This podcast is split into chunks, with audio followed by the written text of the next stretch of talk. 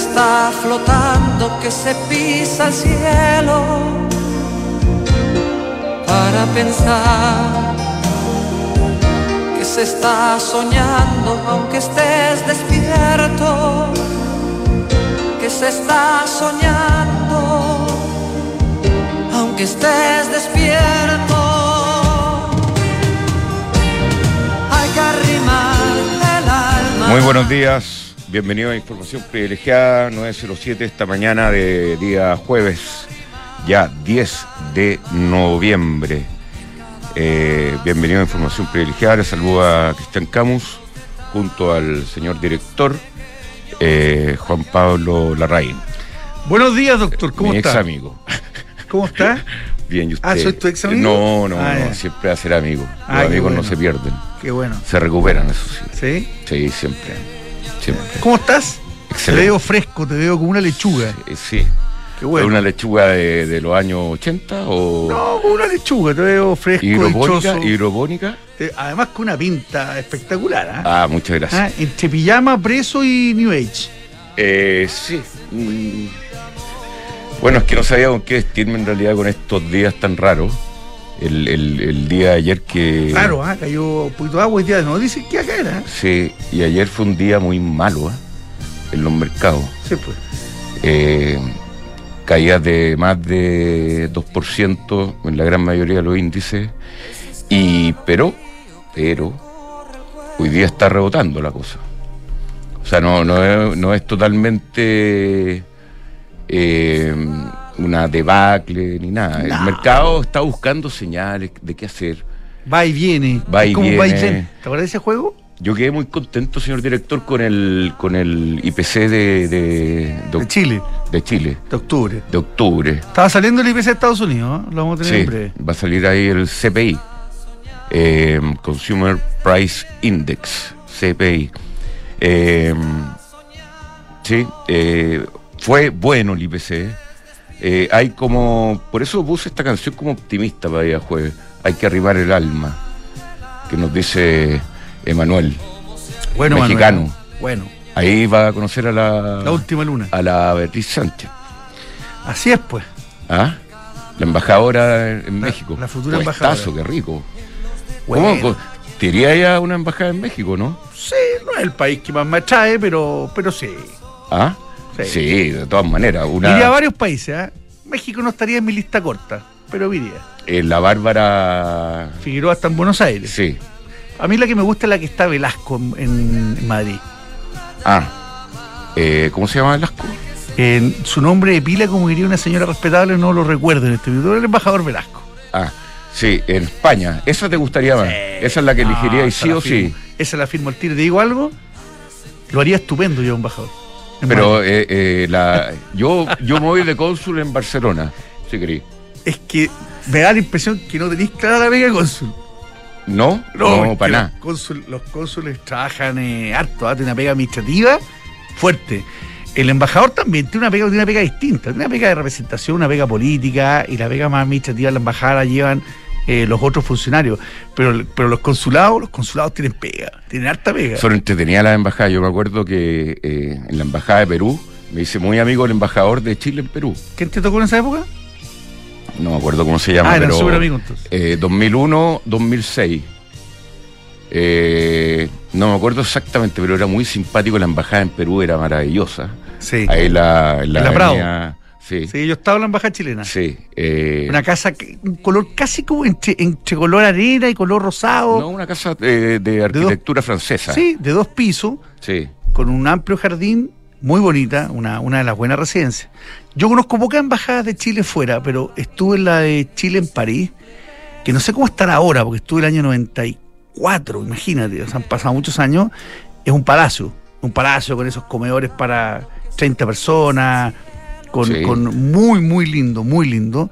Eh, ojalá que esté bien cuidado, ¿ah? porque eh, en general el servicio el Servicio Exterior de Chile tiene pocas, pocos recursos, entre otras cosas, para mantener las casas, las casas y las embajadas.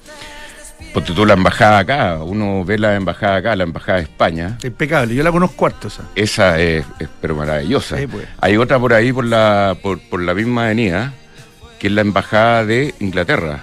Así es, está hacia el otro lado, hacia Gertrudis. Sí, sí. Son todas lindas las, Sí. las embajadas. Eh, a mí me tocó una vez ir a la casa, a la casa del cónsul de Tailandia, ahí en el Cerro San Luis, porque no había embajada. Ahí al lado está la embajada, está la residencia del embajador de Estados Unidos, en el Cerro San Luis, al lado del golf. Pegado. No, pero sí, sí, esa es la residencia que nadie conoce. Yo nunca Yo he la entrado. conozco, yo la Yo nunca he conozco. entrado. Yo estuve en un almuerzo en alguna en alguna época con algún embajador que convivió a, los, a algunos directores de diario y la vista, en el fondo, el jardín de la residencia del embajador es el golf. Ese Sí. es su jardín, esa es la vista que tiene. Sí. Realmente espectacular. Oye, ¿cómo están los mercados en este minuto? El cobre, Mira, el no, está bien, pero no vamos a decir que está Sí, a ver, en materia de eh, moneda está plano, el dólar está en 905,95, está cayendo 0,07, o sea, prácticamente no se mueve. El euro peso está en 901, distanciándose un poquito respecto a la práctica paridad que tuvo el- el- el martes. Las materias primas están cayendo, el cobre cae 1%, el petróleo LTI cae 0,45% y el Brent cae 0,35%. Y en materia de eh, bolsas, Europa está mixto pero cargadito al rojo. El Financial Times y el Italia 40 están en positivo. El Financial Times está plano, en realidad, 0,05 positivo. Y el italiano está en 0,46 positivo. El resto, el CAC francés, el IBEX español, eh, están, están en negativo. La gente no sabe una cosa de Italia, que es un detalle, señor. A ver, Eh, que la, la- la bolsa no está en Roma, está en Milán. está en Milán. Así es, pues es la capital financiera de, Sí. es la capital financiera Es- de, de Italia. Es lo que. Lo es que- de las pocas bolsas que no está en la capital. Bueno, en- también en el caso de, de Alemania. Lo que pasa es que hay bolsas en, todas, en, en- en- muchos países europeos, hay muchas bolsas en distintas ciudades. Lo que pasa es que la bolsa más importante en Italia está en Milán. Bueno, acuérdate, no, bueno, no te vas a acordar porque ninguno de los dos habíamos nacido, pero Chile, Valparaíso fue la capital financiera en el siglo XIX Sí. y hasta principios del XX era la capital financiera y ahí empezó le- el, el Ahí se deterioro. fundaron varias, varias cosas de partida son- la bolsa. po. la bolsa El- de Valparaíso. Mercurio, Valpara- el Mercurio El- nació en el Valparaíso. Mercurio, Los bancos nacieron en Valparaíso. Las grandes compañías. Las compañías, Las compañías PwC creo que estuvo fundada en Valparaíso. Partió en Valparaíso. Y tiene toda lógica. Sí, la gente llegaba por barco. Yo nunca he entendido eso de nuestra realidad nacional. ¿Por qué la capital se fue a- al centro a no estar frente al mar? Bueno, la culpa de, de Pedro Valdivia. Ah. que fundó Santiago el Nuevo Extremo en 1541, un 12 de febrero. Santiago es precioso. Sí, es bonito, y tiene bonito muchas el cosas, valle. pero le falta el mar. Es o sea, la- las capitales con mar son Sí, relevantes. a mí me gustan mucho. Pero está bien diversificar. Pero imagínate que hubiera tenido el mar Santiago también. Hubiera tenido todo. Todo. O sea, Oye, no te mar. terminé diciendo que los futuros en Estados Unidos, eso sí, están en terreno eh, Yo los vi en 08, positivo. 05, por ahí. No, han ido moderando, pero están entre 0,2 y 0,5 eh, los futuros de Estados Unidos, así que por lo menos desde esa perspectiva se augura un mejor día, ojalá recuperando parte de lo que se perdió en el día de ayer. Bueno, y el dólar que ha sido una buena noticia también el dólar en Chile. 900 pesos, 902, 905, olvidándonos un poco de la luca. Ahora, para los que compraron a 9.40, 9.50, una mala noticia, pero probablemente Sí, la ya hay mayoría. varios. Probablemente la mayoría. Tenemos a está varios amigos ahí que Sí. se deben despertar angustiados con un dólar a- porque están largos. Ahora, pero si te fijas con lo que hemos conversado con todas las personas que hablamos en este programa, con todos los analistas que conversamos, em, con alto y bajo, todos plantean que el dólar va a ir para arriba. En el, en el, En el LP, mediano- en el largo mediano plazo, plazo. me- Mm. mediano plazo. Ya, vamos a las menciones porque tenemos dos invitados muy relevantes. Alejandro Weber, que está acá en el estudio. Vamos a conversar de, de todo este eh, tema de, de la economía. Vamos a conversar de la, La propuesta previsional. Él viene con varias ideas al respecto. La, La rentabilidad nacional que eh, que una, un, un elemento que, que hay que pescarlo un poco, hay que ver cómo se puede desarrollar eso. Bueno, primero que nada yo le voy a decir que Independencia, administradora de fondos inmobiliarios, está eh, con un acercamiento y una, una parte de la cartera muy importante en bodegas, en bodegas que ha sido un boom por el e-commerce. El, racional es súper simple. O sea, el e-commerce crece, las bodegas son más escasas y ahí está Independencia, con su fondo diversificado en bodegas, oficinas, en eh, eh, locales comerciales, etcétera. Tumi es una marca internacional de productos de viajes, estilo de vida y negocios que ya está en Chile, con su innovadora propuesta de maletas, bolsos y accesorios que combinan funcionalidad con un espíritu lleno de ingenio. Visítalos en tumichile.cl. Mercado Libre, eh, de ahora en adelante podrás pagar eh, con el código QR con Mercado Pago, podrás cobrar en tu negocio con un link de pago y Mercado Pago es la fintech más grande de Latinoamérica. ¿Estás pensando en una oficina en Las Condes? ¿Una oficina en la dehesa? Bueno, decídete hoy, porque queda muy poco tiempo para aprovechar el beneficio tributario de la depreciación instantánea. Las mejores opciones en oficinasnamías.cl.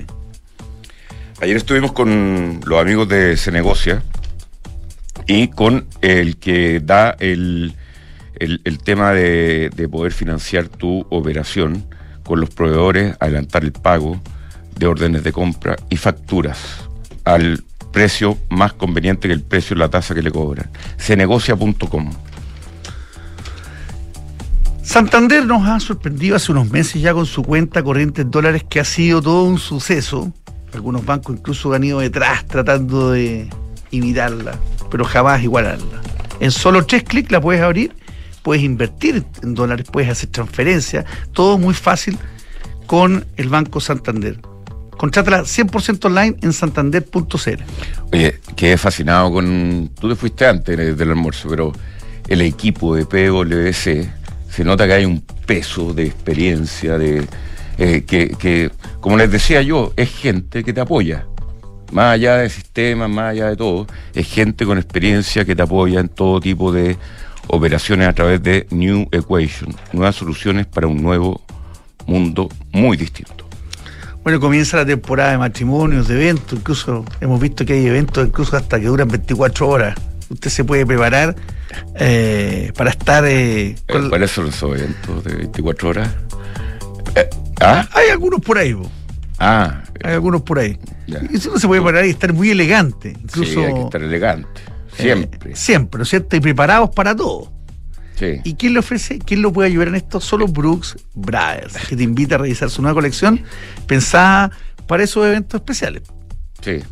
Y, y pensada, y muy bien pensada, porque se ha adaptado a todo lo que es la moda que, que consiste en ciertas cosas eh, a través de Brooks Brothers. Oye, con Orrent, eh, la mejor tarifa, el mejor servicio con e-check, con autos nuevos, totalmente nuevos, con una operación facilísima a través de eh, internet que usted puede arrendar el auto y estar ahí eh, directamente desde el avión al auto irse donde quiera irse. Oye, llegó la nueva Desert X. ¿La viste, no? Sí. La o sea, Ducati. con, ya está en Chile. Una moto especial para andar en terrenos difíciles. Eh, ¿Qué es lo que tiene especial? Un resumen. La suspensión es más larga, lógicamente, y lo tienen más estudiado que, que, que usted es bueno para los dichos, señor director. Y la rueda de atrás es más chica que la de adelante. Mira. Y esa rueda de atrás te permite una tracción que te eh, podéis subir así paredes verticales casi. Casi 90 grados. Bueno, la pueden ir a conocer, la pueden ir a probar y a vivir la aventura de la Desert X, la nueva Ducati que está revolucionando el mercado. Bien, estamos en estudio con Alejandro Weber, eh, que era eh, subsecretario de Hacienda, amigo acá de la casa, ya cada vez eh, lo vemos más. Está Decano. ahora en eh, Exacto. decano. De decano, de Economía Ah. y Negocios de la Universidad de San Sebastián. Sí. Y lo más importante de todo, cruzado hasta la médula. Yo lo he visto, Cruzado yo lo he visto en el estadio vestido con la cruzada, con Ah, la ya familia, ves. con sus hijos ahí, Sí. Celebrando. me caen bien todos los cruzados. Está bien eso. Pecho frío. Eh, nos. Ah, Oye, el, el único tetracampeón de torneos largos, el verdadero, verdadero Totalmente, de totalmente. Bueno, pero no han sido campeones de ningún torneo internacional, como la U. La Copa Interamericana año 94. ¿Cómo Interamericana? 95, 95. ¿Qué? Sí. ¿La, ganamos, pues, la ganamos, la ganamos al Saprissa, ¿Cuál si no se llama al lado. No me y acuerdo. sabes qué, y una, una cosa que ustedes no pueden hacer, la ganamos en nuestro estadio. Vamos con las preguntas. Eso, muy bien. Vamos con las preguntas. Esa cuestión del estadio no me hace ni mella. Ya. Es que están acostumbrados ya. ya. sí. Partamos con las el Estadio preguntas. Nacional es nuestro. Sí, claro. Ando a ocuparlo ahora. En realidad no se puede. Eh, ahí estamos en Santa Laura, saltando para todos lados.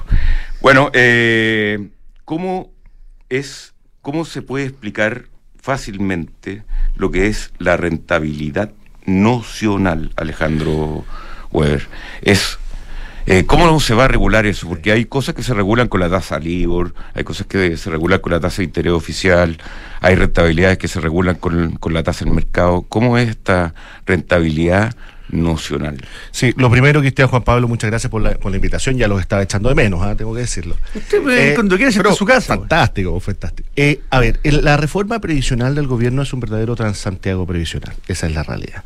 No hay evidencia suficiente, no está en sintonía con el sentido común y con lo que hemos hecho en los últimos años. Y la verdad es que estamos aquí tirando algo, a mi juicio, al voleo y que no va a permitir que mejoren las pensiones en el largo plazo esto de la rentabilidad nocional o las cuentas nocionales no son otra cosa que un registro que a las personas les van a tener así en una cuenta, como en el fiado, y las personas van a prestarle esa plata al Estado, van a poder hacer un seguimiento mensual, por cierto, pero esa plata no va a estar en el patrimonio de las personas y por lo tanto no va a ser heredable. Es decir, es una promesa futura de que yo le voy a devolver esa plata con cierta rentabilidad. Rentabilidad que por cierto va a ser mucho menor de lo que pasaría si es que esa plata fuera a las cuentas individuales. Y Por si eso- me muero, se pierde. y si me muero se pierde, exactamente. Entonces, no es suya, alguien decía, bueno, no es su platita, bueno, no va a ser su platita y tampoco va a ser heredable. Entonces, esto Ya, es pero eh, con concentrémonos un segundo en la rentabilidad nocional. ¿Cómo la van a definir? ¿Cómo está definido en, en- en- en el proyecto de ley que ya se, se está discutiendo, ya fue presentado, que ya está, son 300 y tantas páginas? ¿Cómo se define la rentabilidad nocional? Sí, lo primero, la cuenta nocional es un registro y es un registro de la de la plata que aporta la persona, el empleador y el trabajador a una cuenta de ahorro colectivo. Esa cuenta de ahorro colectivo que el, el gobierno está diciendo, mire, esos seis puntos se van a repartir 1,2 para este seguro solidario y 4 1,8 y 4,2 que va a ir a la persona. Pues bien, esta rentabilidad nacional va a ser de UEF más algo y es algo que estamos revisando ahora en el proyecto. Evidentemente, evidentemente que la rentabilidad que puede obtener una cuenta nacional es muy inferior a lo que puede obtener una cuenta de ¿Pero capitalización. qué rentabilidad puede obtener una cuenta no- nocional? Pero mm, mm, va a ser Si no invierte en bueno, algo. es que es que va- por eso Si es es que un va- papel que uno ofrece y dice, bueno, un depósito a plazo, uno pone la plata y está la plata ahí y después te la devuelven. Es- Acá, ¿qué plata? eh, ¿Cómo se, se, se va a administrar esa plata? Es que por eso, esa plata va a ir toda al Estado. Si eso es lo que tenemos que explicar en general. A ver, va- vamos primero de lo más, de lo más general a lo más particular. Nuestro sistema hoy día es un sistema mixto. ¿Qué significa eso? Que el Estado pone plata a través de impuestos generales y por el otro lado tenemos la capitalización individual. Un dato que la gente no sabe, pero que es importante transmitir, es que el año 2018 el Estado gastaba en pensiones, en términos públicos, 0,7 del PIB, 0,7. El 2019 se subió el pilar solidario a un punto del PIB. Con la pensión garantizada universal subimos a dos puntos del PIB. Si se sube a 250 mil eh, pesos, en régimen van a ser tres puntos del PIB. Hoy día, en menos de cuatro años, hemos triplicado la inversión pública en pensiones. ¿Qué significa eso en concreto? Que era para personas que estaban en la mediana de los ingresos, que son 460 mil pesos, más o menos, pasamos de una tasa de reemplazo del 25% al 70%. 70%. Y las tasas de reemplazo son mayores a menores ingresos. Ayer había una columna muy buena de Joseph Ramos, que se hacía una pregunta que es la correcta. Y la pregunta es, mejoremos las pensiones, ese es el objetivo.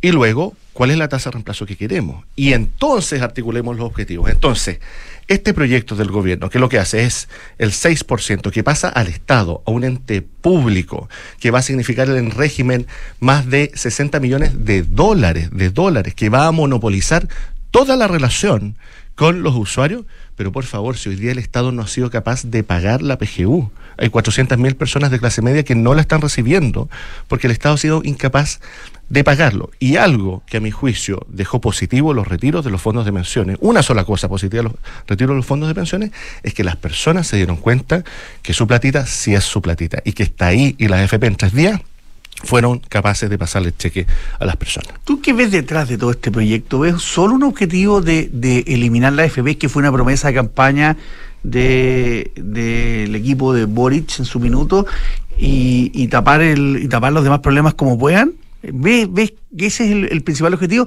¿O ves que hay una intención de verdad de mejorar las pensiones y que están finalmente con una ruta equivocada nomás?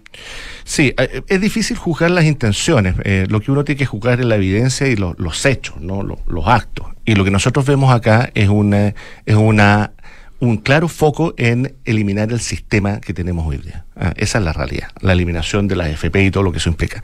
Ahora, ojo, esto no significa que no tengamos que hacer modificaciones a la industria. De hecho, el proyecto que está hoy día en el Senado lleva varios años, incluye eso, por ejemplo, aumentar la competencia. Eh, como bajando el encaje. Hoy día el encaje es del 1% de las colocaciones totales y eso evidentemente es una barrera de entrada que lo que proponíamos en su momento bajémoslo a 0,5. Eh, abrir el espacio o ajustes en las comisiones. En fin, hay un montón de elementos que se pueden mejorar, pero también digamos las cosas como son. De 100 pesos que hoy día están en las pensiones de una persona, 70 corresponden a rentabilidad y 30 es el capital que aportaron las personas. Entonces, no podemos destruir un sistema que ha funcionado bien. Tenemos que perfeccionarlo, por cierto, pero hagamos solidaridad no metiéndole la mano al bolsillo a los trabajadores, porque al final eso es lo que hace el proyecto del gobierno, sino que hagamos solidaridad con impuestos generales. ¿Por qué? Porque el sistema tributario en Chile es progresivo y eso garantiza que quienes tienen más aportan más y quienes tienen cero o menos no aportan. Eso es justo y es eficiente. No meterle la mano al bolsillo a los trabajadores con además todas las externalidades y consecuencias negativas que genera el aumento de las cotizaciones. Ojo con eso. El gobierno propone aumentar los seis puntos en seis años un punto por año. El gobierno tiene un estudio que dice que va a aumentar la formalidad y que va a aumentar el PIB del país. La verdad es que yo no entiendo de dónde salen esas cifras. Clape José Felipe Larraín dice todo lo contrario. Esto aumenta la informalidad y evidente porque se transforma también en un impuesto al trabajo. ¿A ti te llama la atención que quien esté detrás de esto sea el ministro eh, Marcel, con su capacidad, con su prestigio, con los, eh, eh, los puestos de responsabilidad que ha tenido, donde, donde estuvo lo hizo muy bien en presupuesto, afuera de Chile, en el Banco Central. Eh, ¿Te llama la atención? Hoy día ya no me sorprende nada, Juan Pablo. Este es un gobierno eh, del, Frente Amplio, del Partido Comunista. Esa es la verdad. Eh, y esos son los valores a los que adscribe el gobierno. Y recordemos un poquito la historia de estos ocho meses. Primero, el Ministerio de Hacienda y el gobierno impulsaron un retiro acotado de los fondos de pensiones, que no prosperó pero era un retiro del gobierno, que igual iba a inyectar 5 mil millones de dólares en la economía. Primero. Segundo, una reforma tributaria que partió con 4,1 puntos del PIB y ahora está en 3,6 puntos del PIB, que es un atentado contra la inversión. Esa es la realidad. El impuesto a las utilidades retenidas, la desintegración del sistema, el impuesto al ahorro, llamado impuesto al patrimonio, lo único que va a hacer es frenar el crecimiento y la inversión. Y eso ha sido impulsado por este Ministerio de Hacienda, por este gobierno. Y ahora una reforma previsional que le mete la mano al bolsillo con los seis puntos de cotización, cuando esos seis puntos tienen que ir completos a las cuentas individuales, buscando la rentabilidad que ya han tenido los fondos de pensiones en los últimos años. Lo que pasa, Alejandro Weber, también es que eh, eh, yo siempre me, gusta la frase pan para hoy, hambre para mañana. Y la verdad que esto eh, va a hacer crecer las pensiones inmediatamente. Va a hacer que el Estado maneje más plata y la pueda repartir va a tener un flujo, un 6% de la gente que está formalizada ahora. Esa formalización va a ir quizás decreciendo porque está caro eh, contratar gente. Entonces, en el corto plazo o mediano plazo, el resultado va a ser bueno, ¿ok? Pero después, lo que han comprobado los países desarrollados según todos los economistas, que la mayor deuda que tiene el Estado es con las pensiones. O sea, el costo que tiene el Estado, mayor más allá del aparato estatal, es las pensiones, porque en el largo plazo los números no dan. El Excel no da y de repente el Estado se tiene que empezar a endeudar para pagar lo, lo que eh, prometió pagar porque ese 6% ya no da. Pero en un principio esta reforma sí puede significar mejora en, en, en, la plata, digamos, que hay en la calle, en el consumo, porque van a mejorar las pensiones, pero en el mediano plazo es lo que no entendemos mucho, eh, que la gente no entiende mucho en la economía, ahí se pagan los costos. Sí, lo que tú dices es muy cierto y, evidentemente siempre las decisiones de los eh, políticos están más pensados en la contingencia. Por ejemplo, si uno quisiera pensar dónde el país debiera invertir para generar un desarrollo inclusivo sostenible en el largo plazo, es evidentemente educación. Y hoy día educación no es una prioridad. Si quisiéramos ver realmente cómo mejorar las pensiones, hoy día tenemos una densidad de cotizaciones del 50%. Es decir, es poquito.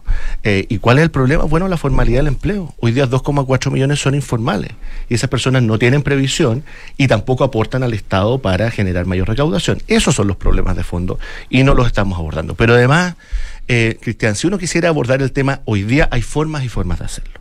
Al 2050, hoy día tenemos 2 millones y medio de adultos mayores, al 2050 van a ser 5 millones. Hoy día eh, la proporción de activos versus pasivos al 2050 va a ser 2 a 1 un sistema de reparto no se sostiene así, es completamente imposible. Y por lo tanto, veamos cómo mejorar pensiones hoy día, pero de la forma correcta. ¿Y cuál es la forma correcta? Solidaridad vía impuestos generales. Eso hace la pensión garantizada universal, que se financia con royalty. ¿Y por con... qué no ha sido suficiente la, la PGU? ¿Por qué no ha sido eh, algo que realmente dejó tranquilo a, a, a al mercado, digamos, al, al, público. Ahora, ojo, porque ahí también se construyen realidades paralelas. Si uno mira las prioridades de las personas medidas en la encuesta CEP, eh, en el contexto del estallido social, el primero era pensiones, por lejos. Hoy día ha bajado. Hoy día pensiones dejó de ser la primera prioridad de las personas. Ahora la seguridad. Ahora la seguridad evidentemente, el costo de vida, el empleo. ¿Por qué? Porque hubo una inyección importante, se duplicó el gasto, Cristian, se duplicó en menos de un año. Entonces, eh, y lo que estamos viendo ahí es que la pensión garantizada universal es la forma correcta de avanzar. Ojo, también hay un fenómeno y es que el gobierno ha sido incapaz, incapaz de pagar la pensión garantizada universal a la clase media que tenía que incorporarse, que son personas, son cerca de 400.000 mil personas que no, re, no recibían beneficio estatal y que hoy día no están recibiendo la PGU por negligencia del gobierno. Alejandro, el proyecto que el proyecto que, que ustedes en el, en el gobierno pasado mandaron al Congreso y que fue aprobado por la Cámara eh, tampoco proponía que los seis puntos fueran a capitalización individual. Es más, estuvieron dispuestos a que, a que tres fueran la capitalización y tres fueran a solidaridad, no en cuentas nacionales, pero, pero a solidaridad. ¿Qué hace que hoy día el gobierno ya no está, pero, pero que ex representantes como tú eh, vuelvan a una posición más eh, distinta? No quiero decir más dura, pero distinta respecto a que, a que parte más importante, incluso los seis puntos, vayan a capitalización individual la pensión garantizada universal. Tres puntos de cotización, que era lo que se discutía en ese momento, hace dos años atrás, equivalen a 0,7, 0,75 puntos del PIB. La PGU en el marginal es un punto del PIB.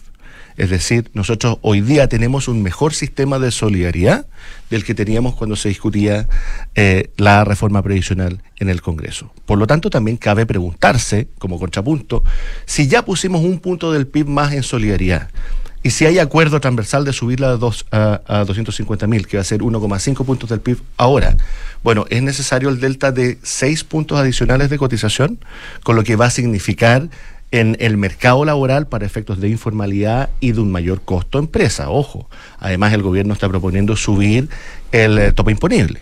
Entonces, Hoy día el, el, escenario es distinto. ¿Y eres partidario entonces que esos seis puntos no sean, que sean cuatro, que sean tres, dado, dado lo que estás planteando? Yo creo que es razonable pensar en torno a los tres o cuatro puntos adicionales, progresivamente. En, vez de los seis. En vez de los seis, progresivamente 0,5 por año.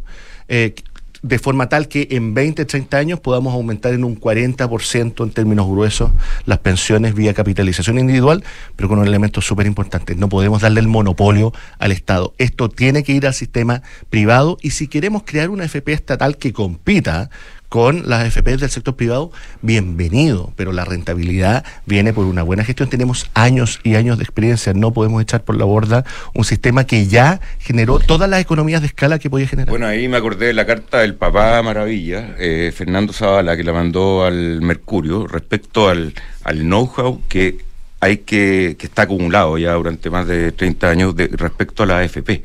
O sea, cómo eh, tratar al cliente, cómo calcular la pensión, cómo eh, atender, tener sucursales. ¿Cómo invertir? Cómo invertir, cómo, cómo tener un equipo de inversiones que le quiera ganar al otro. Pero eh, tu colega, eh, que lo entrevistaste tú el lunes, creo, eh, subsecretario de Previsión Social. No, no estaba yo, pero Cristian Larraín. Eh, Cristian Larraín. Fue el viernes. Eh, explica y dice que eh, al eliminar todas estas FPs que ganan, no sé, 500 millones de dólares anuales, todo eso se va a meter en una economía de escala, va a ser todo más barato y que se van a aprovechar las economías de escala en un sistema eh, único que eh, va a atender a lo, al público, va a recaudar, va a hacer todo. Y yo me pregunto, oye, ya, ponte tú que sea el mismo nivel de funcionamiento que impuestos internos o que el registro civil. Oye, ahora va a haber una hora. Yo me acuerdo la época de los teléfonos. El Estado no hace las cosas bien. El registro civil, tengo hora, no sé para cuándo, ya no me acuerdo, para sacar un pasaporte, porque se me venció. Entonces, eh, eh, el nivel de eficiencia en el Estado, uno lo ve, en las municipalidades lo ve. El nivel de colas que tenía, el nivel de, de mal servicio, el nivel de incentivo de la gente que está trabajando ahí, siempre es, más, es peor que el, en el privado. Eso es, un- es- es- es como algo que uno dice que no, que es ideológico, no, que el Estado ahora con la tecnología puede ser mejor, pero siempre al Estado le faltan incentivos para ser mejor. Que es una esencia de la economía. Totalmente, Cristian. Hay un problema de agencia en el sector público. ¿Quién controla? ¿Quién asegura que los compromisos se cumplan y que las prestaciones lleguen con calidad a las personas? Eh, esto de la economía de escala ya están generados hoy día en el sistema, eh, con Previred y un largo etcétera. Hay, es poco lo que se puede, lo que se puede hacer. Entonces, eh, pasarle toda esta operación al Estado, bueno, esa plata también va a salir de algún lado, va a salir del impuesto de las personas. Es decir, no es como que aquí baje y no, en términos agregados en la economía también va a significar un costo. Vamos a esperar una huelga de los funcionarios de este órgano autónomo eventualmente cuando haya un problema en el sector público. El sector público ha crecido la dotación en los últimos 10 años en un 50%, 50% más de personas en el Estado y la fuerza laboral en el sector privado en general entre un 8 y un 9%. Eh, promedio de remuneración del sector público 1,6 millones. En eh, la fuerza laboral en general la mediana es 460 y el promedio está en torno a los 800 y tanto. Entonces, No es que quiera poner palabras en tu boca, pero si uno pudiese eh, acotar lo que tú estás planteando es que este proyecto, si se aprueba, va a ser más caro, menos rentable y las pensiones no van a ser mejores. lo voy a decir yo para que no... Ok. Es- Este proyecto es de verdad un Transantiago previsional y yo quiero aludir a esa imagen porque para la gente es fácil pensar. ¿Qué, ¿Cuál fue la lógica del Transantiago? Mira, todo de un, de un momento a otro vamos a cambiar el sistema haciendo una apuesta por una conceptualización ideológica y que no terminó funcionando y que significó perjuicio para la calidad de vida de las personas. Hoy día nos cuesta muy caro además. Y a todos los chilenos con los subsidios. es un sistema, es un sistema muy caro, va a generar menos rentabilidad y le vamos a pasar el monopolio de la administración al Estado. Eso es muy grave, es muy peligroso, es una apuesta sin evidencia sólida. Ya, Y- pero uno puede hacer el contrapunto con el metro, que es estatal. Y es una institución que está muy bien administrada. ¿Ah? Se hizo a poco. Se hizo a poco, sí. Sí, también es, es el punto. Eh, o sea, el Estado puede dar ciertas cosas que Sin no, es un demonio, digamos, pero No. eh, hay monopolios naturales como el metro, no hay en ninguna parte del mundo creo que el metro sea eh, eh, concesionado o privado. Pero eh, Líneas sí, algunas líneas en algunas partes sí. O sea, te- tenemos instituciones públicas que funcionan fantástico, el Metro, el Banco Central, que uno Pero mi mayor preocupación para ir terminando es cómo va a incidir esto en el mercado de capitales. Nosotros que en general teníamos la suerte de pedir un crédito hipotecario para comprarse una casa nueva, si queréis, a 30 años, con 0% de pie, con una tasa realmente la más baja de casi del mundo. Y esa plata venía de la liquidez de los ahorros de todos, que la AFP lo invertían en ciertos instrumentos como instrumentos de crédito hipotecario. Ahora, esa liquidez que, quizás va a seguir bajo el proyecto con el 10%, eh, quizás no nos tiene que preocupar tanto, pero ese 6% de liquidez, ¿cómo lo van a administrar? ¿Cómo eh, eh, nos van a entregar mayores eh, créditos hipotecarios? ¿La plata, el ahorro, va a ser inversión? ¿Cómo, cómo va a ser eso? ¿O va a ser gasto? Que eh, nos van a empezar a sacar plata del bolsillo. Bueno, la verdad es que no lo sabemos, Cristian, hay una incertidumbre enorme. Lo más probable es que buena parte de eso sea gasto. Fíjate que antes de los retiros de los fondos de pensiones, el eh, sistema tenía cerca de 200 mil millones de dólares. Hoy día quedan 150 mil millones de dólares. Eh, entonces, lo que viene hacia adelante es complejo y le vamos a seguir sacando plata al mercado de capitales. Hoy día ya está erosionado. Entonces, tenemos que ser cuidadosos. De verdad, esta es una apuesta extraordinariamente arri- arriesgada. Lo que yo veo es que el gobierno no está transando en absolutamente nada.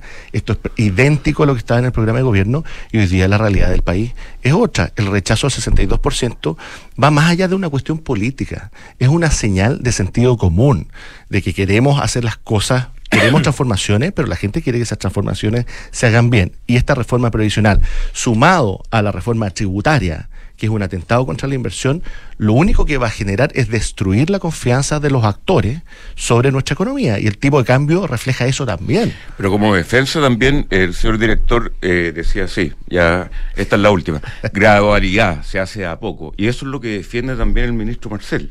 Oye, esta cuestión no es de, de un año para otro, entonces el impacto se va a ir viendo de, de a poco, entonces es como ir muriéndose a poco para mí.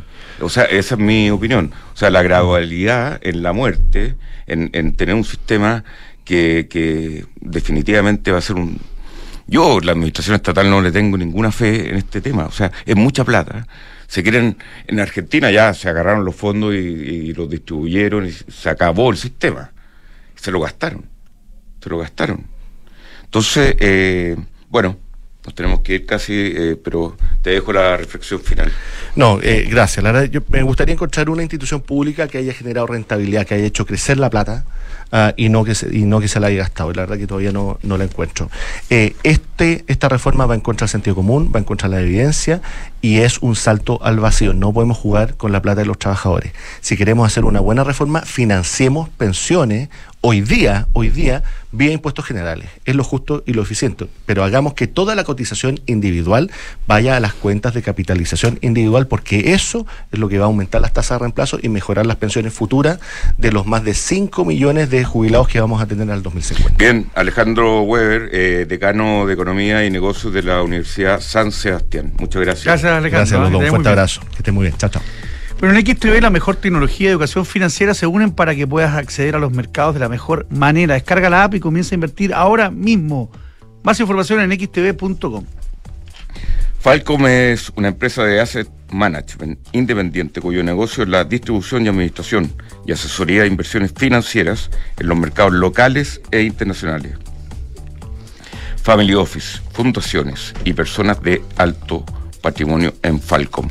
Cuando inviertes en Almagro, inviertes a ojos cerrados porque sus departamentos de calidad aseguran una alta demanda de arrendatarios. Así lo demuestra la historia de Almagro. Conoce más en almagro.cl slash espacio I.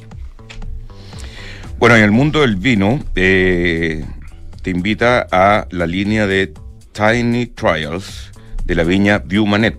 Yo los Eh, probé todos. ¿Los Real- probaste todo o te los tomaste todo? Los probé porque los compartí. Sí, por supuesto. Y me lucí. Uno tiene que guardar para compartir. Eh, Yo los, los compartí apenas me yo también me lucí. De verdad, oye, y realmente de otro pelo. Exquisito. sí, yo tenía un estreno importante y me lucí también con el... Un estreno. Qué buena definición, me Sí, gustó. ¿Y te fue bien? Eh, pero increíble. ¿Te ayudó? Me ayudó mucho. El mundo del vino. Bueno, el Book es un software integral de gestión de personas que te permite llevar la felicidad de tus colaboradores al siguiente nivel, automatizando todos los procesos administrativos en una misma plataforma. Súmate la experiencia Book y crea un lugar de trabajo más feliz. Visita Book, belarga uk.cl. Bueno, y el nuevo Peugeot 308, véalo por ahora en internet, en eh, peugeot.cl. Un eh, auto de un diseño. eh, yo como que uno se sube al auto y, y como que se le borran eh, 20 años, señor director. ¿Ah? Uno Está se bueno ve más eso. joven. Está bueno. Uno se ve más joven. Y por eso tiene Unique Sensations. Descúbrelo en peugeot.cl. Eh, estamos llamando a eh, estamos llamando al próximo invitado, pero yo le quiero eh, comentar una cosa, señor director, respecto a lo que a lo que dice Yo a veces me, he preguntado si es que realmente todo este tema de la pensión uno tiene ideología metida en contrario de la ideología de los otros. Es un tema ideológico, pero la ideología tampoco es un pecado. No. Hay un tema ideológico que uno cree que el camino es por acá y el otro que es por allá. El problema es que si ambos caminos te llevan al mismo resultado, estaríamos un poquito más de acuerdo. El problema es que los caminos llevan por resultados distintos. Sí. Y, fíjate que al final la experiencia y, la data y los libros y los modelos y los papers terminan demostrando cuál es el camino correcto. Entonces eso es lo que no logro entender. Sí, oye, para seguir hablando de las cosas que tenemos que discutir, analizar, vamos a hablar con Álvaro Moraga, abogado de Moraga y compañía eh, de lo que en qué está la reforma tributaria, que otro otro tema que, nos atañe y que está impactando y que está se está discutiendo y eh, que tiene mucha ideología también. ¿Cómo estás, eh, Álvaro? ¿Qué tal? Hola, Álvaro. Hola, ¿qué tal? ¿Cómo andan? Aquí estamos. Bien. Bueno, ¿en qué está la reforma tributaria? A ver, la reforma tributaria eh, salió por la prensa hace, hace pocos días que del paquete de las 27 indicaciones, indicaciones son reformas al proyecto original que hace el mismo el mismo poder eh, ejecutivo. Eh, estas reformas eh, toman la, la, la forma, valga la redundancia, de indicaciones. Y esas indicaciones eh, son una gran cantidad, de las cuales hace pocos días las relacionadas con, em, con la norma general anti-elusión eh, es la que, la que, ¿cómo se llama? Que, que se fue despachada por la Comisión de Hacienda para, para ir avanzando eh, hasta que pueda llegar a la Cámara a votarse este proyecto. ¿Y ves que la, discusión como está planteada hoy día, que se parece un poquito casi a la de la reforma previsional, está muy, muy trancada y ves, ves pocos caminos de, solución? Chuta, es que una cosa es lo que yo veo y otra cosa es lo que yo quiero, quiero ver. No, pero es que lo importante es lo que vemos, po, porque lo que queramos, eh, eh, todos queremos cosas, pero la realidad se nos impone. A ver, la realidad que se, la realidad que se impone es una, el Senado está empatado y eso es. Eh, por lo tanto, tiene que haber una eh, tiene que haber una solución política al tema. Creo yo que si prima la cordura, este proyecto no debería prosperar. ¿Por qué? Porque es un proyecto que no trae ninguna, ninguna, ningún incentivo a la actividad económica, sino que trae más carga a la actividad económica. O sea, las pymes que estaban pagando un 10% transitorio, a partir de 2023 se van a 15, eh, 2024 a 20, después llegan a 25 eh, impuesto al patrimonio, em, restricciones a los beneficios del DFL2, eh, y así una serie de, em, de, de, cargas eh, que lo único que hacen es desincentivar la actividad económica. O sea, eh, y, esta cuestión es, simple. Si queremos más impuestos, el Estado no genere, el Estado no genera nada, el Estado gasta y lamentablemente gasta mal. Em, ¿Y qué gasta? Gasta eh, los impuestos que paga el sector productivo. Por lo tanto, el foco debiendo estar en el sector productivo para que haya más producción y por esa vía más, más recaudación, está completamente al revés. Es una reforma como de los años 60 del siglo pasado. Oye, si es que eh, nos ponemos realistas y decimos, oye, al final alguna reforma va a salir, ¿qué debería salir de este proyecto?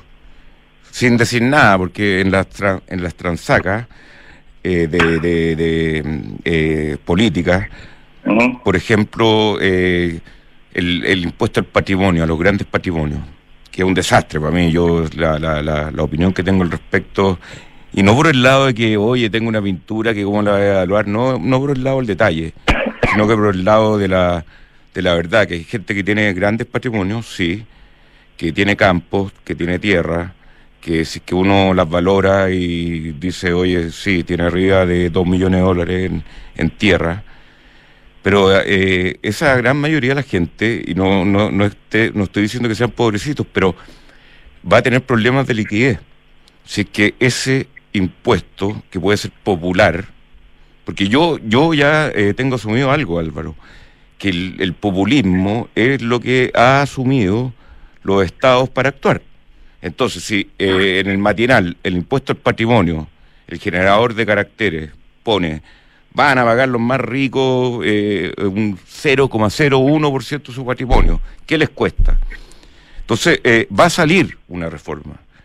Ahora, la, pregunta final que te tengo en ese sentido es, ¿qué esperamos que debería salir de esta reforma? ¿Qué esperamos que debería salir de esta reforma? Bueno, hay algunas cosas que uno no tendría por qué, um, uno no tendría por qué eh, creer que, son malas todas. El tema de la norma general anti-ilusión eh, me parece, pero ahí hay un tema. Eh, y más allá, me voy por otro lado la, de, la, pregunta el que, te, el que Impuestos Internos diga que lo que tú estás haciendo a nivel de, de planificación tributaria eh, dentro del marco legal es una facultad. Decir, no, ¿sabe qué? Usted se está aprovechando de la ley para pagar menos impuestos. Esto no lo está haciendo para hacer más negocios y generar más empleo, sino que simple y puramente lo está haciendo para pagar menos impuestos. Bueno, esta norma que es general ante ilusión que se ha aplicado desde 2015 una sola vez, se ha aplicado desde 2015 una sola vez porque la tienen que aplicar los tribunales, los tribunales tributarios. Eh, fue una lucha de décadas lograr que el director regional de impuestos internos dejara de ser el juez tributario porque era muy parte, era, era como el cliché de la, de la época, de hecho cuando yo estudié en la universidad él era un caso de libro, o sea, como primero investiga y después tiene que ser juez justo e imparcial. Bueno, eso con, la, con los tribunales tributarios independientes se acabó. Pero ahora hay una regresión, porque se le permite que sea el mismo impuesto interno el que, con una especie de tribunal interno, determine si se aplica o no se aplica la norma general anti-elusión. Eso no se entiende, la verdad. Eso es volver atrás. Eso es volver a una cuestión inquisitiva y, muy contra y muy contrasentido en un, en un minuto que estamos a puertas de una recesión que lo dice todo el mundo. Ahora, hay temas como, hay temas relacionados con el gasto, hay temas, son una serie de indicaciones, de hecho tengo hasta un sorteo acá, porque son muchísimas. Eh, A ver, dale rápido, que nos queda un segundo. Un segundo. Sí, eh, son las 9.53, ya acá Moncho me está eh, diciendo que estamos... Dale. Bueno, hay temas, hay temas como eh, hay normas al leasing, eh, que lo vuelven a tratar no como algo pasivo, con lo cual la industria del leasing eh, puede respirar un poco más, eh, si es que se aprueba esto. Eh, hay normas eh, que vuelven sensatamente sobre los créditos en el extranjero, de los impuestos que se pagan en el extranjero. Hay algo muy interesante a nivel de IVA, donde para las empresas que hacen iniciación de actividades, el Estado le da una especie de crédito, es decir, los primeros seis meses eh, no me pague el IVA, me lo queda debiendo, sin intereses. Entre los 7 y 12 meses, el 50% del IVA, lo mismo. Y entre los 13 y los 24, el 25% del IVA. Es decir, hay ahí un, una ayuda de puesta en marcha que yo creo que eso hay que destacarlo porque, porque el IVA es algo que le pega mucho, sobre todo al pequeño comerciante. Eh, se, se, mejoraron un poco el tema de los DCL2, no se, no se eliminaron por completo como, como, como se decía en el proyecto original, pero también quedó eh, bastante, bastante limitado. Y bueno, se estableció un límite de la carga máxima del impuesto al patrimonio, que es del 50% de la rentabilidad del patrimonio del contribuyente. O sea, eso es como decirle, señor, usted que se sacaba la mugre toda la vida, que todo lo que tiene tributado, ha dado empleo, que tiene empresas, todo, ahora que tiene eh, un patrimonio, bueno, la rentabilidad de ese patrimonio puede llegar a estar grabado hasta el 50%. Bueno, agarro mis cosas y me voy a otro país. Pues a Uruguay, Uruguay nos está diciendo a todos de Latinoamérica, vénganse para acá, acá no pagan. Sí. Bien, eh, Álvaro Braga, eh, se nos acabó el tiempo, eh, sigamos conversando otro día, eh, la, los tiempos mandan como en la tele, en la radio también, y nos tenemos Dale. que ir a la pausa. Muchas gracias. Abrazo. Chao.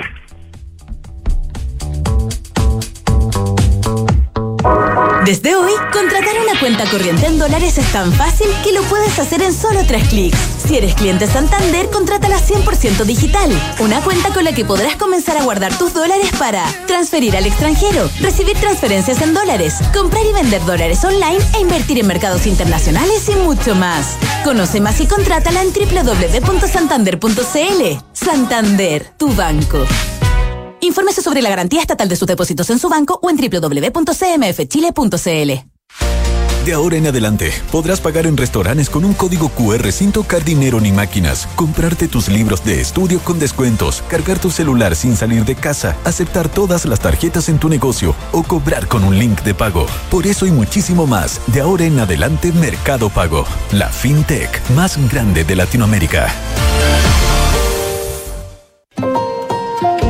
PwC unimos el ingenio humano, la pasión y experiencia con la última tecnología ya no solo se trata de encontrar las respuestas, sino de nunca dejar de hacer las preguntas. Eso es The New Equation, la nueva estrategia de negocios de PwC. Una comunidad de expertos creando valor para un mundo distinto, construyendo confianza para hoy y mañana. Visítanos en www.pwc.cl. Te conté, me compré una oficina en Amías en Las Condes. Mm. Aproveché el beneficio tributario de depreciación instantánea. ¿Depreciación qué? Instantánea, así rebajo impuestos en la próxima declaración de rentas de mi empresa. Buenísimo, pero yo quiero una oficina en la dehesa. Namías también tiene oficinas en la dehesa. Apúrate, queda poco tiempo. Tu oficina en Las Condes o la dehesa te espera con entrega inmediata y depreciación instantánea. Más info en oficinasnamías.cl. Válido para contribuyentes de primera categoría en oficinas inscritas en el Conservador de Bienes Raíces al 31 de diciembre de 2022. ¿Cuándo eres más feliz en el trabajo? ¿Cuando solo se te exige o cuando se reconoce y potencia tu talento? ¿Calentando el asiento para cumplir o cuando te evalúan según tus resultados? ¿Cuándo eres más feliz? ¿Cuando te valoran como un recurso o como una persona?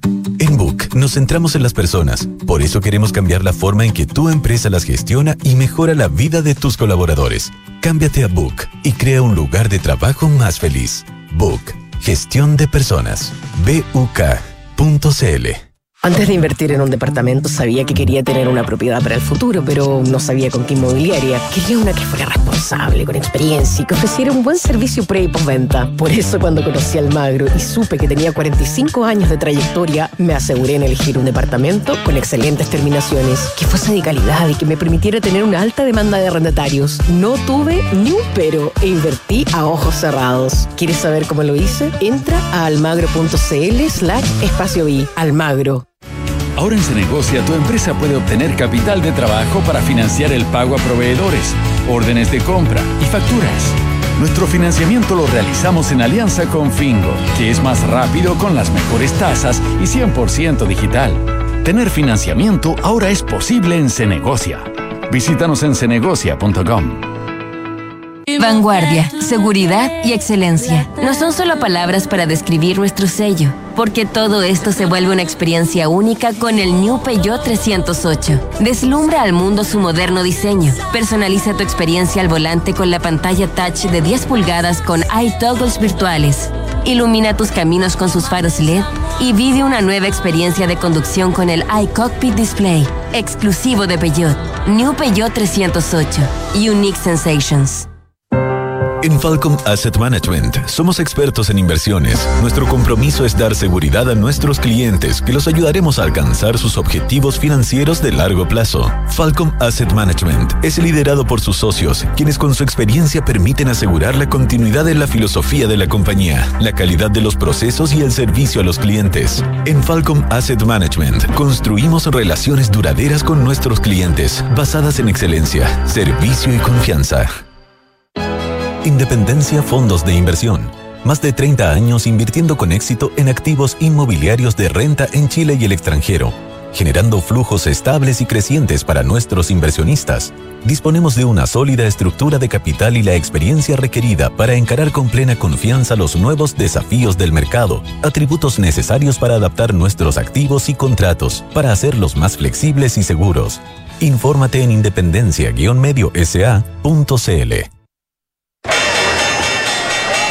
Bien, rápidamente estamos de vuelta con Sebastián Pufé de Credicorp Capital. Eh, Sebastián, muy buenos días, ¿cómo estamos? Hola Cristian, buenos días, ¿qué tal? Bien, ¿cómo sigue la tendencia del dólar? Porque a muchos lo ha sorprendido esta tendencia bajista, tendiendo a los 900 pesos. ¿Cómo está hoy día?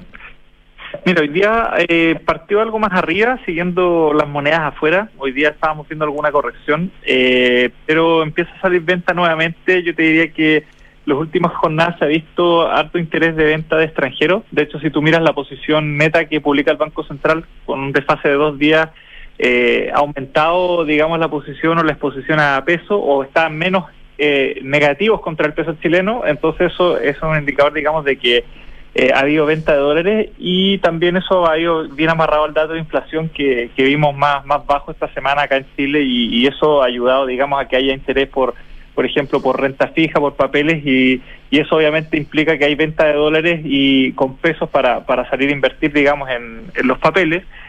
Y eh, por otro lado, bueno, eh, también están todos esperando ahora el dato de inflación en Estados Unidos, que sale ahora a las diez y media. ¿Cuánto lo esperado? Lo esperado para el último para el mes es 0,6% y en el año el, año sobre año se está esperando un 7,9%. Son las expectativas de Bloomberg. Así que vamos a ver qué tan dentro o fuera de la expectativa esté y en base a eso la verdad es que yo creo que hoy día vamos a tener un, una tendencia más más clara, pero claramente el tipo de cambio... Si sale por encima de la expectativa, eh, puede ser un desastre hoy día, Sebastián, ¿no? Efectivamente, claro, porque el mercado ya ha venido, yo te diría que buena parte también, no solamente por el dato de inflación en Chile que ha caído, sino que también afuera ha, ha corregido harto el dólar, porque bueno, uno porque ha subido bastante y lo segundo porque el mercado empieza a pensar, digamos, que la inflación tiene que ser en Estados Unidos en algún minuto y están esperando que ahora a lo mejor sea la oportunidad y, y, en buena parte eso se ha ido también eh, reflejando en los precios y por eso también hemos visto esta, esta caída. Si la inflación hoy día sale eh, por debajo, eh, podría continuar la caída, pero claro, si sorprende el alza, claramente la Fed no va a cambiar su discurso y probablemente el dólar debiera empezar a subir nuevamente y especialmente después de que ya cayó harto, esperando que el dato finalmente eh, reflejara una inflación más baja, pero si eso no, no pasa, claro, era, uno esperaría que salga más compra. Muy bien, Sebastián Puffet asociado senior de Credicor Capital, hay que arrimar el alma, nos dice Manuel, que tenga un excelente jueves. Muchas gracias. Igualmente, gracias. y muchas gracias a toda la sintonía en la Radio Una. Los dejo invitados a seguir con las noticias y visionarios. Para creer